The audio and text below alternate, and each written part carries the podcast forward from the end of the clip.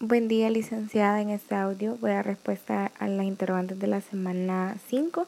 La primera pregunta es explicar qué habilidades comunicativas posees. Considero que por mi tipo de trabajo, que es en el ámbito de call center y servicio al cliente, la escucha activa sería la primera y el lenguaje verbal, porque al momento de que estamos atendiendo a un cliente, más que todo cuando es un reclamo, tenemos que estar 100% escuchándolo ya que primero está molesto y segundo quiere una respuesta clara y rápida al inconveniente que tiene.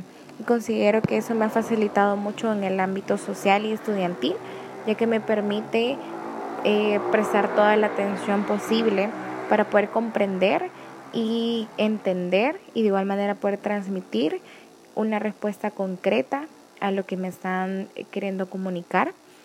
El lenguaje no verbal creo que incluye el, tono de voz. No, muchas veces nosotros estamos molestos o ya estamos cansados, pero nuestra voz no tiene que transmitirle eso al cliente y considero que eso es algo que, que he logrado adoptar a medida pasado el tiempo en mi trabajo. También considero que se me hace fácil el lenguaje no verbal. Cuando estoy en una plática trato de que la persona, aparte de que se fije que tengo atención en lo que está hablando, también acompañarlo de, de eso con las manos, asentaciones con la cabeza, para que de verdad se pueda transmitir que sí le estoy prestando totalmente mi atención. De una manera considero que tengo confianza al momento de hablar, que estoy muy segura de lo que estoy hablando. Normalmente trato de, de poner empatía, de ponerme en el lugar de la persona y opinar y dejar claro que lo que yo estoy opinando, lo que estoy hablando es lo que totalmente Marcelo Urbina quiere dar a entender y es lo que yo comprendo sin necesidad de influir o querer persuadir a una persona. Simplemente es lo que yo pienso. La segunda pregunta es explicar cuáles son las vías comunicativas que necesitas mejorar.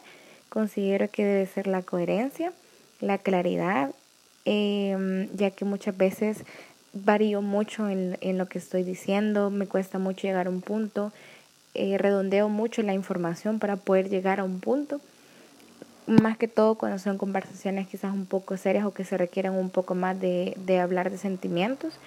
Luego dice qué tipo de personas poseen facilidad para comunicarse. Considero que pueden ser los profesores, los psicólogos, los estudiantes de comunicación, que son personas que aparte de que siento que algún punto de la carrera logran ver ese tipo de, de facilidades, por el tipo de trabajo que se desempeña, se requiere tener bastante eh, habilidades comunicativas porque se tratan con terceras personas.